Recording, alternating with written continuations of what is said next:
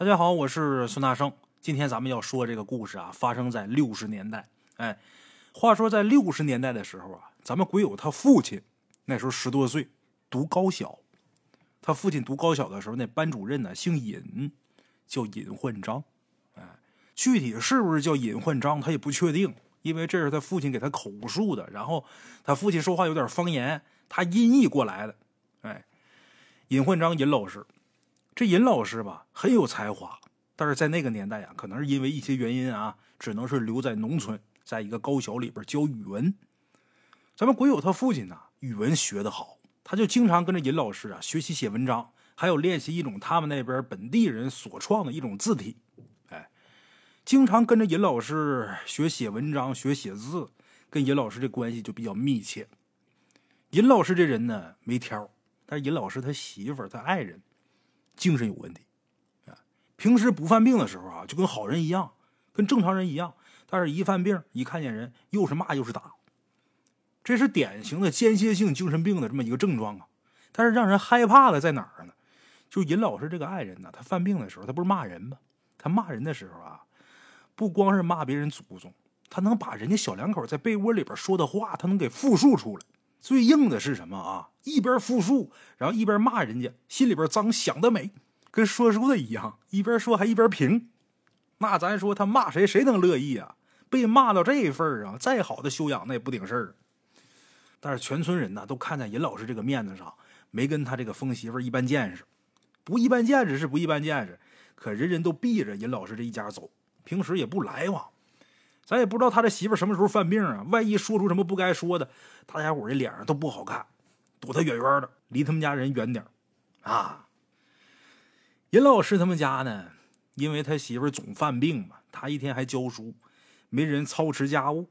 他两口子呢有个闺女，这闺女这岁数啊，跟咱们鬼友他父亲当年那岁数差不多，十多岁，本来应该是一个喜欢漂亮的年纪啊，但是让自己妈给闹的呀，这。别给我说这姑娘，就这父女俩都有点不修边幅了。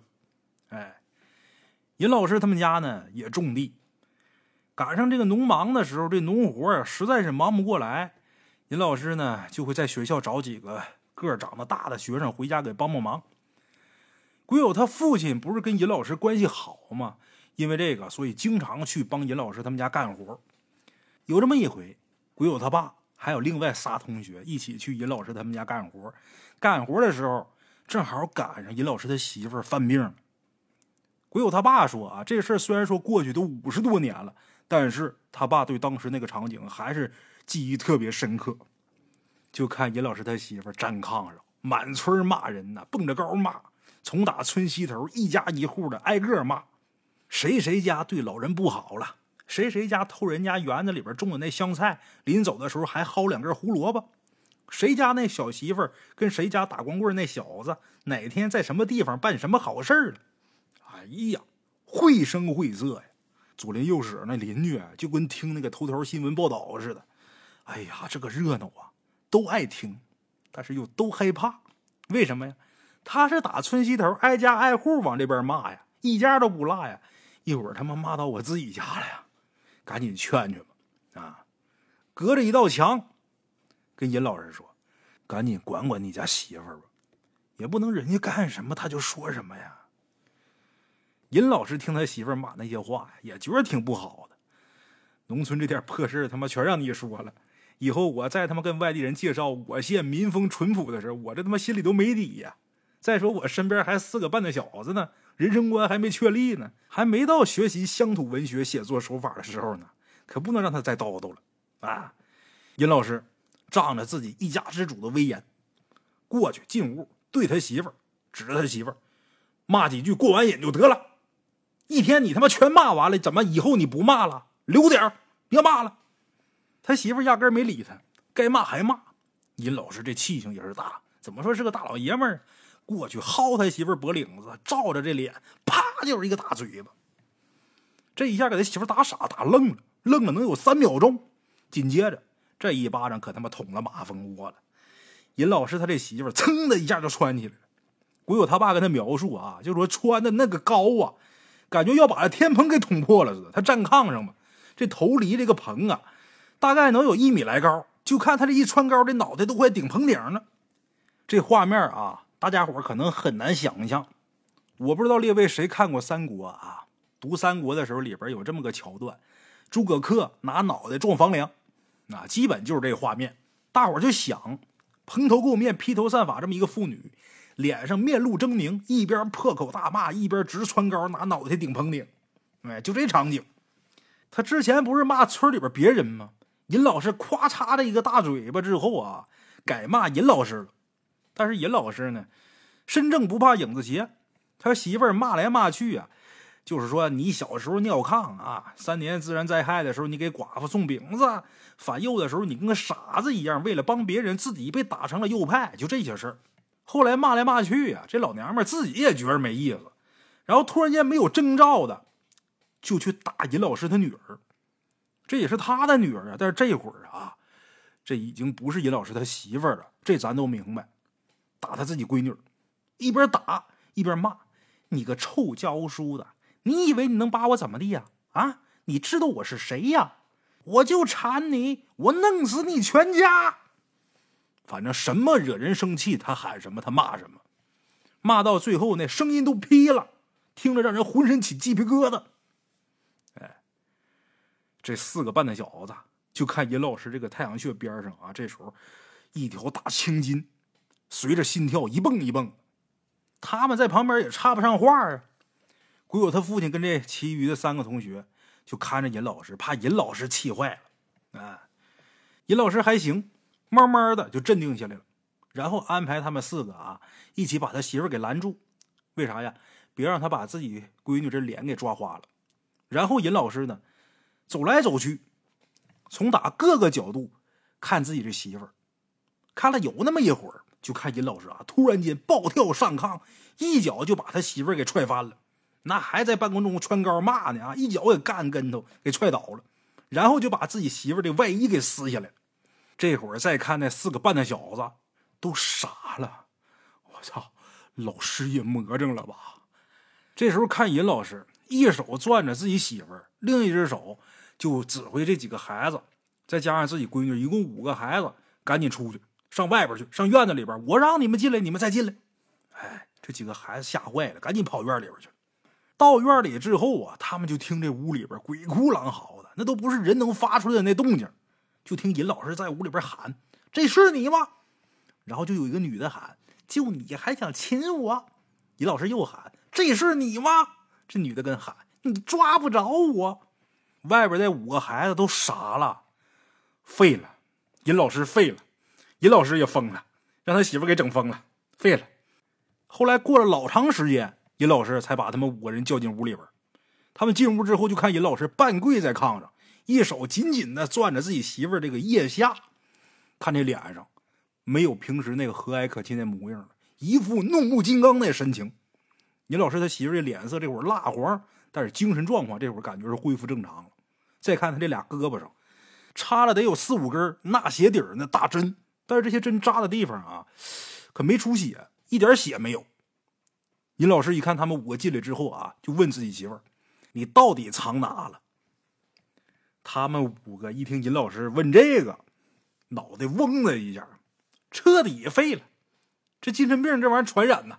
尹老师这他妈摁着他媳妇问他媳妇藏哪了？这叫什么话？这是疯了呀！完了，指定完了。这时候听他媳妇啊，有气无力的还还嘴呢，还嘴硬。你找不着，你要是真找着了，我就跑。我跑了，你媳妇就完了。哎，这时候再看尹老师，太阳穴边上那条消失了的大青筋又蹦起来了。回过头来跟他们四个喊：“你们几个去上厕所拿粪叉子。”把我家周围这些什么柴火垛什么都给我撅了，去，快去！他媳妇儿这会儿喊完，开始冷笑，脸上那表情就跟他媳妇儿啊之前就不是一个人尹老师这时候又抽出一根大钢针，直接把他媳妇的胳肢窝就给穿透了。扎完这根针，然后松开攥着他媳妇那手了，平复一下心情之后，跟他媳妇说：“你先待着，你看我能不能找着你。”说完之后，就带着这四个半大小子出去，把周围的什么草垛、柴火垛全给掀了。结果什么都没找着，没找着不罢手啊！尹老师又带着这四个小子，还有他自己姑娘啊，在家里边一点一点翻，看那劲头子，就是不翻出点什么，誓不罢休。厢房、杂物间、门口那小房、院子里边犄角旮旯、过斗全翻，但是还是什么都没找着。这时候他媳妇又精神了：“你一百年你也找不着我。”尹老师回头就喊一句：“我知道你在哪儿呢，你在炕洞子里边，你在炕底下。”他这话一出来，他媳妇这一下就傻了，嘴里边还狡辩呢：“你别炸我了，你当我彪呢？”尹老师一看这反应，基本就确定了，赶紧让这四个半的小子上去，先拿草把烟囱堵上，然后在烟囱上面套个大麻袋。这四个小子在上面就拽这麻袋，然后让自己闺女赶紧烧火，这可了不得了。尹老师他媳妇在炕上又蹦又跳，又拉又尿啊，可劲儿折腾。那烟囱一堵上，它不过风，这火也不好烧。身里边那些柴火一点着，只光冒烟，不起火苗子。这烟冒的狼烟地动的呀，屋里院子外头全是烟。哎呀，这四个半大小子啊，在上面就拿麻袋套这烟筒，就这么烧，烧了得有半个小时。然后鬼友他爸他们四个在房子上面。搀着这麻袋，这四个人就感觉啊，有个不知道什么东西，噌的一下就顺着烟头就钻这麻袋里边了，劲儿特别大。他们四个人强拽住，差点没撑住。尹老师一看见这个，抓着了，这是啊，赶紧把这个麻袋口给封住了，给系紧了，口扎上，把这麻袋从哪这房上面就给踢下来了。哎，这一下，尹老师他媳妇彻底老实了，扑通一下就跪炕上了，一个劲儿磕头。尹老师啊，你饶了我这一回吧！我让你当官啊，我让你发财，我保你子孙万代呀！我保你们家里边出大官你饶了我吧，尹老师。尹老师一手拎着麻袋，一手指着自己媳妇儿：“你不是挺歹毒吗？你不是挺厉害吗？今儿我让你知道你是怎么死的！”说着话，抡起这麻袋，就想把麻袋里这玩意儿给活活摔死。尹老师他媳妇这时候突然间一步跳下炕，抱着尹老师的大腿呀，就跪下来了，一边哭一边说：“老尹呐，你摔死他，我也活不成了呀！看在咱们俩这么些年的情分上，你救我一条命吧！你放了他，咱俩以后好好过日子。”这回这声音啊，就已经是尹老师的爱人的声音了，也不歇斯底里的喊了，光剩下说不出的凄凉哀婉了。尹老师一听自己媳妇这么说，心软了。他媳妇没嫌他自己是个右派，嫁给他还给自己生了个闺女。只要说自己媳妇能变好，怎么都行。尹老师把手里边的麻袋给放下了，然后跟麻袋里这玩意儿就说：“你走吧，走到一千里以外，你别再碰见我。如果让我再碰见你，我一准摔死你。”这会儿听麻袋里这玩意儿不停的哀嚎，再看尹老师他媳妇儿啊。跪地上不停的磕头，说再也不敢了，再也不敢了。就这么的，尹老师带着麻袋出了院门，一手解开麻袋口，一边喊：“走，走到一千里以外。”这时候就看那麻袋里边嗖的一下窜出一只挺大的狐狸，这狐狸头也不回就跑没影了。等尹老师看不见这狐狸了，就听屋里边尹老师他媳妇又变声了：“姓尹的，你等着。”尹老师这时候面如死灰呀，一下就瘫坐在外边那黄泥地上，当时就知道我放错了。半年多以后，尹老师的媳妇儿还是死了，哎，让这狐妖活生生的给折腾死了。放这狐狸走这件事可能是尹老师这辈子做过最后悔的决定。哎，狐狸迷人，说迷人是说白了。其实就是狐狸迷惑人，狐狸能迷惑人，黄鼠狼能迷惑人，这两种是比较常见的。再给大伙说一个黄皮子作乱这么一个故事吧。从打咱们鬼友他们那个村子往南再走八里地左右，有这么一个村叫胡家沟。这事儿就发生在胡家沟，哎，解放前后的这么一个故事。那段时间，咱老百姓这生活是最艰难的时候。连年战乱，再加上这气候影响，每家每户啊都过得特别费劲，过得吃力。有这么一个老太太，操劳一辈子也没吃上几口饱饭，人死了。死人没什么奇怪的，生老病死，这是再正常不过的事儿。在过去农村呢，有这么样的习俗，就是人老了之后呢，会提前呢给自己准备寿衣寿材。提前预备这个呢，是为了万一说有哪一天啊，突然间撒手人寰之后啊，儿女不至于抓瞎，后人不至于抓瞎，这冲白事啊能办的体面点、妥帖点，所以提前预备。而且呢，还都传说提前准备这寿衣寿材呀，老人呢会延年益寿，啊，没准备那个说死就死，准备好这可能几十年用不上，所以都提前预备，提前打棺材，提前预备寿衣。就直到现如今为止啊，都是。当然，现在大部分地区都是火葬。就我小的时候，我太奶我记得，就她那屋，就是靠着西山墙，在地上，那个搭两个那个卡凳，卡凳上面就摆的都是木头板子，那就是我爷提前给我太奶预备那寿材的料，寿衣什么也是提前预备好的。我太奶不九十多岁才没有吗？这些东西早就预备好了。为什么提前预备？因为之前吃过亏，我太爷。那那时候没我啊，我父亲那时候还不大呢，十几岁吧。我父亲那时候十几岁，我太爷没有了，他的爷爷没有了。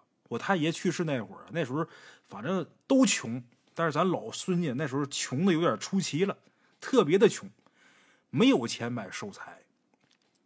是一个亲戚从打就是我们家后边有个山，山那边呢是王石那边啊，有那么个村子叫景石，景石那个村有咱们家这么一个亲戚。那老头姓吴，这个亲戚有点八竿子打不着，哎，这么一个人。这姓吴的老头啊，拿过去那个带车子，什么叫带车子？也不是马车，就人拽那个板车，给拉一车板皮。因为没钱买棺材嘛，就顺着这大岭，顺这山，给捞了这一车板皮，拿这车板皮算是给我太爷凑合成一口棺材，那纯薄皮棺材。那薄到什么地步啊？我爷爷说，那都损透了。那棺材，从外边能看见里边人那棺材就那样。那是我太爷那口财。那时候穷啊，没有啊。那都几十年前的事后来呢，改革开放，这日子越来越好，农民日子也好过了。有钱了，提前赶紧把我太奶那副棺材那寿材板子给预备好，就怕哪天老人一倒头再抓瞎。哎。我太爷那时候不就吃过那亏吗？没提前预备，现用，家里边穷还买不起。我太爷爷死的时候，就给往那烙棺材板那姓吴的老头那老头小时候我见过一回。我见着这老头的时候，我爷就告诉我，就说你记住了，这是咱家大恩人。我那时候不理解，因为我太爷去世的时候，我爸才十几岁，我爸三十多岁有的我，那我哪知道那些事儿啊？但是我爷告诉我，你记住啊，这老头对咱家有恩。对咱老孙家有恩，你记住，这是咱家恩人。当年你太爷倒头发送不出去的时候，人家拿俩肩膀子把这板材从打那大岭杠子那边给落到咱家，我算是把我爹发送出去，算是把你太爷爷发送出去。所以说，人家对咱家就算是天高地厚，你记住了。我那时候小，不理解，几岁，可能是六七岁、七八岁左右，哎，就知道这老头是个好人。我爷爷说他是个好人，然后我记那老头啊。那岁数也大了，头发也秃了，秃老亮，哎，笑呵的，看着挺和蔼的这么一个人。后来那老头去世的时候，我爷呀在灵前跪着好顿哭，小钱都不太明白为什么哭成那样，啊，大了以后知道了。说说故事啊，就跑题儿，咱就聊这个提前准备寿材这个事儿。前面讲这老太太她倒头那时候，就这故事里边这老太太啊。那时候老百姓生活的就比较艰难，经常打仗，连年战乱，然后气候也不好，累了一辈子了，也没吃上几口饱饭，这人呢就死了。哎，提前准备棺材，这是个习俗，但是不是家家户户都准备得起，不见得说家家户户都能买得起这寿材。这老太太死的时候，他们家是真穷，家里边也没预备寿材。别说寿材，就连寿衣都没有。他儿子呢，就帮他把平时穿的衣服给穿身上，挑干净利索的啊，给穿了一套。然后把这尸首给停炕上，停好之后呢，出门找木匠来打棺材。打棺材你得出料啊，人家木匠出的是手艺，你自己出料。但是他家太穷了，出不起木料，没法把自己家那两扇门板给卸下来。卸下来之后啊，就求这木匠说，能改多薄改多薄，就够一口棺材就行，给打一口薄皮棺材。那木匠都一个村的，看这老太太家这情况，这心里也不是滋味一边打棺材，一边就象征性的数落这老太太儿子，就数了几句，就说：“你看哈，你老娘跟你也没过几天好日子，就这些话呗。”其实这是一种礼节，也不是说就是数落他儿子，因为那时候谁家过都不好。哎，他嘟囔这一套呢，也是表示对这老太太这一辈子含辛茹苦，哎，也是一种尊重。一边说一边干手里这活他儿子呢，唯唯诺诺，就在那答应。人家数了，他就打点头答应呗。嗯，大概也是让那木匠这话呀给触动了，抬头就往炕上看，看老太太一眼，喊了一声“娘”。结果这“娘”字儿啊还没叫完呢，这声调就变了，“娘”这么一嗓。这木匠一听这声不对呀，抬头就说了一声：“你咋呼什么呀？”结果这一抬头，木匠也吓一跳。怎么的呢？躺炕上那老太太咽气咽两天了，这会儿自己坐起来了，这脑袋很迟钝，转，两眼珠子啊浑浊不清，好像在看什么呢？不用问呐，诈尸了。老太太她儿子撒腿就要跑，刚一动，老太太嗖的一下从打炕上蹦起来了，直勾勾的伸手就要掐他儿子这脖子。这时候这木匠赶紧喊：“别动，你别动！”有点口音，别动！哎，你别动，别动，你别动！这木匠赶紧让他儿子你别动。儿子这会儿这腿都吓软了，哎，也奇怪了，老太太她这儿子不动了，那尸体也停下来了，还是慢慢转脑袋。好像在找什么。这木匠，咱说打一辈子棺材了，那怪事也见过，也没少听说过。这会儿这木匠动这脑袋，四处学嘛，转这脑袋，看看是不是家里边进来猫啊、狗啊什么的。哎，转了一圈发现啊，这屋的门楣上，门楣上挂灯笼，那有个圆柱嘛，有圆桩，就在这个圆桩上。蹲了一个老大个的黄皮子了，这木匠心想：就你没跑，哎！再看自己手里边也没有家伙事刚才手里边拿着豹子呢，让老太太这尸体一冲一带，给吓得扔地上了。这豹子这会儿离尸体、离木匠还有这老太太他儿子都不远，谁也不敢轻举妄动，不敢过去拿。这木匠转头看这尸体，这尸体正好也转过头来。这木匠事后说：“那灰不溜秋那眼珠子瞪谁谁尿啊！”两人一尸就这么僵持着，也不知道过了多长时间。这木匠转头一看，那大黄皮子还鬼模鬼样在那蹲着呢。木匠也是来气了，这火就上来了，整个人扑倒在地，伸手就抓那豹子，然后翻身坐起，坐着就把这豹子就朝这黄鼠狼就扔过去。哎。这尸体这会儿感觉到人动了，动作飞快，直接就奔这木匠扑。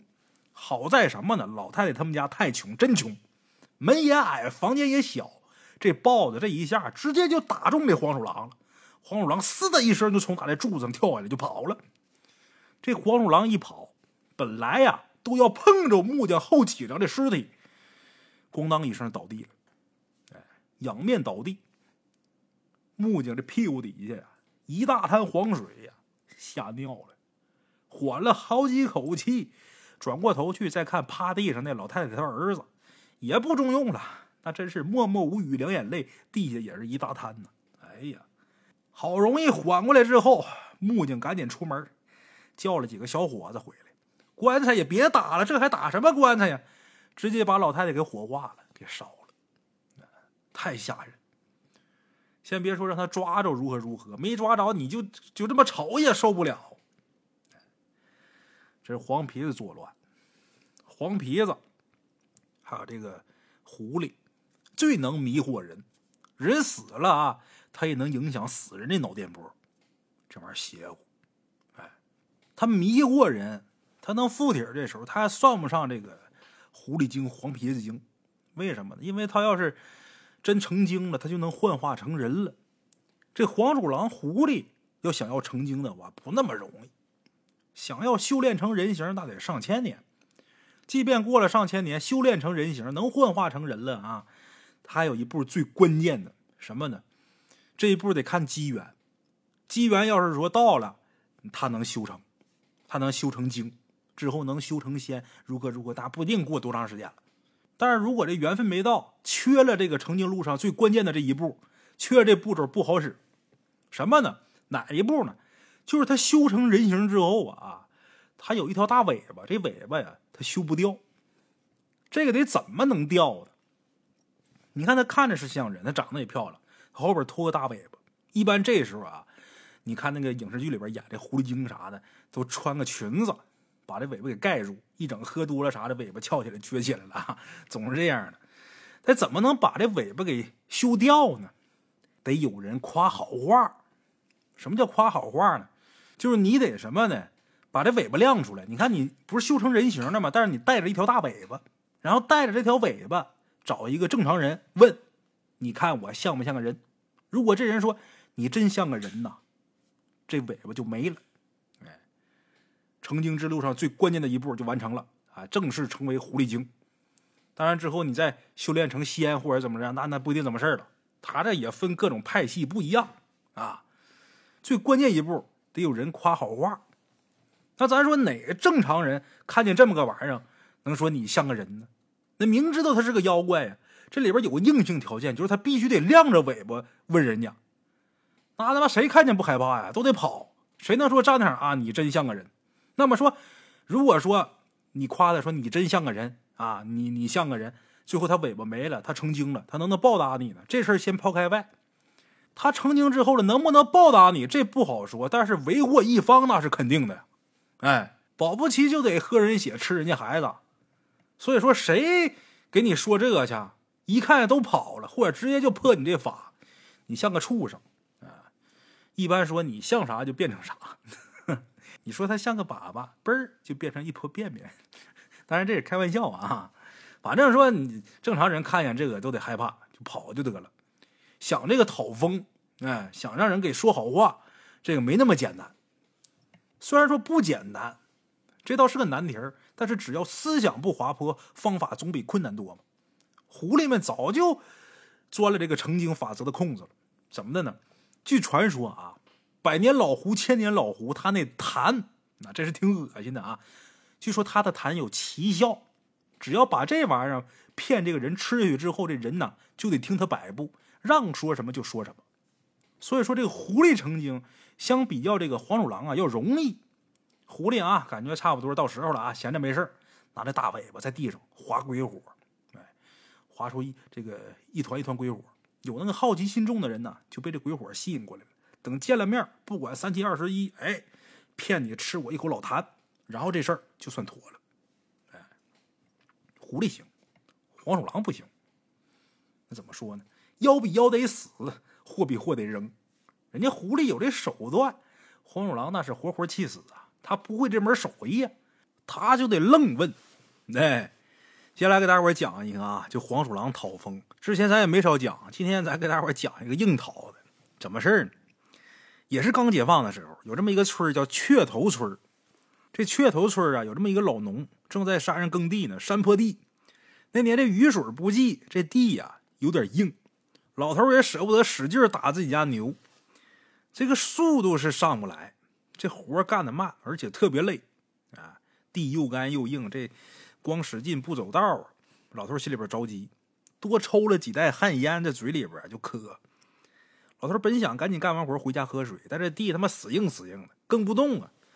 低头看看，你说这犁头这刃口也挺锋利，这怎么就拽不动呢？老头就纳闷心里边着急，妈嘴里更渴。老头嘴里就嘟囔一句：“哎呀，他妈也没个人给我送口水喝。”他不说没事他说完之后就看啊，从打旁边这沟里边蹦蹦跳跳就出来这么个女的啊，这么个妇女，一边蹦一边喊：“大爷，喝水呀！”老头定睛一瞧，哎呀，这女的活的可够苦的，这生活够艰苦的，浑身上下哪有一件像样的衣服啊？全是树叶子，也他妈亏了是刚解放，人民群众这思想觉悟都挺高。要是放在现在的话，他妈八成得当成情趣装了。对，这大爷把这妇女从上到下、从下到上打量一遍，发现这女的屁股后边啊拖着一大串的树叶子，哎呀，遮遮掩掩，特别不正常。老头也没害怕，嗯，乐了。这女的呢，抱着一个瓦罐，一个土罐子，里边装的确实是水，但是老头不敢喝。谁知道这女的是什么玩意儿变的呀？老头就回一句啊，这就干完了，你先放那吧，干完我再喝。这女的一听啊，上蹿下跳的。哎呀，大爷呀，那你歇着，我来。他帮着干活，也奇怪了，你说这女的非得要帮着干。老头那地也，本来挺硬，硬的跟什么似的。哎，这女的呢，她这一上手，就感觉那地下那土啊，就跟棉花一样。不一会儿功夫，汤一大片了。老头一看就明白了，哼，感情这半天让你个畜生给我玩了。我离这地离不动，你这一来又送水又帮忙干活的，你不就想让我夸你一句吗？让我说你一句好吗？我活这么大岁数，我能让你耍了？哎呀，行，你不爱干活吗？你干吧。等一会儿地里这点活干完，你看我怎么收拾哎，老头在那坐着，以不变应万变，就盯着这女的在那趟地。这女的看老头不说话，在那边倔倔干着啊，看不说话，有点沉不住气了。一边犁地一边跟老头套近乎：“大爷，今儿这天挺暖和哈。”啊，那那大爷，你你看我长得俊吗？你呀，你要是个人的话呀，你就能长挺俊。对对，大爷，那你看我像个人吗？啊，你看我像个人吗？啊，你呀，你先干活吧，你干完活我再跟你说。哎呀，怎么弄？就看女的一脸无奈，倔倔的干，行。前面老牛，啊，他在后边扶着犁，倔倔的，好不容易把这点活干完了，把地给趟完了。大爷，你看我是个人吗？老头瞅瞅他，你他娘的八辈都不像个人。对，滚！老头手里边拿着赶牛那鞭子呢，你他娘的八辈都不像个人。这一鞭子，滚！往这女的身上一招呼，就听嗷一声，哪有什么女的呀？一个大黄皮子，嗖的一声就窜旁边那沟里边去了。哎，到这儿，老头明白了，黄皮子鞭，这玩意儿他妈记仇。老头有点害怕，得了，活也别干了，干差不多了，赶着牛往家走。回去之后吃饭，吃晌午饭，吃完之后，下午地里还有点活还得干呢，自己有点胆儿突的，就找了村里俩后生年轻人陪着他。到地里干活，结果等到地方一看，把这俩后生啊给吓坏了。怎么的呢？这地里呀密密麻麻、整整齐齐铺了一层大青石板，这铺的比他妈铺院子铺的还齐整。那这地还咋种了呀？土地上顶、土壤上顶铺的全是大石头。老头一看明白了，他这是要报仇啊！这俩年轻后生不知道怎么办，麻爪了。这什么情况啊？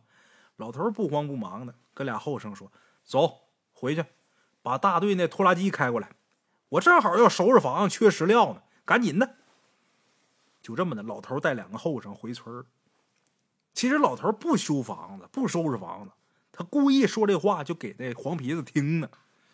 果不其然，等再过来的时候，老头再回地里边一看啊，哪还有什么青石板了，还是那块地。哎，这黄皮子啊，到最后也没能成精。跟老头俩斗智斗勇，但是老头也没得什么便宜。后面他那地里边种什么不长什么，最后这一人一黄皮子，谁也没落好。好了，这就是咱今天的这几个小故事啊。在节目最后啊，还得感谢一下给我投月票的各位好朋友们啊。从来没跟大家伙要过月票，因为之前我确实是不知道这玩意儿是干嘛的。等知道他是干嘛的，我也没要，因为我不愿意去消费大家伙对我的好感。哎，这个东西人家愿意投就投呗。结果呢，没要，大伙主动的投，这个给我投上榜了，有这个流量扶持了。所以我真得谢谢大家伙儿，谢谢大家伙儿能把这个辛苦得来的月票都投给我了，这说明列位啊还是偏爱大圣规划，无以为报，只能呢给大伙儿多说好故事了啊。好了，我是孙大圣，咱们今天呢就到这儿，下期见。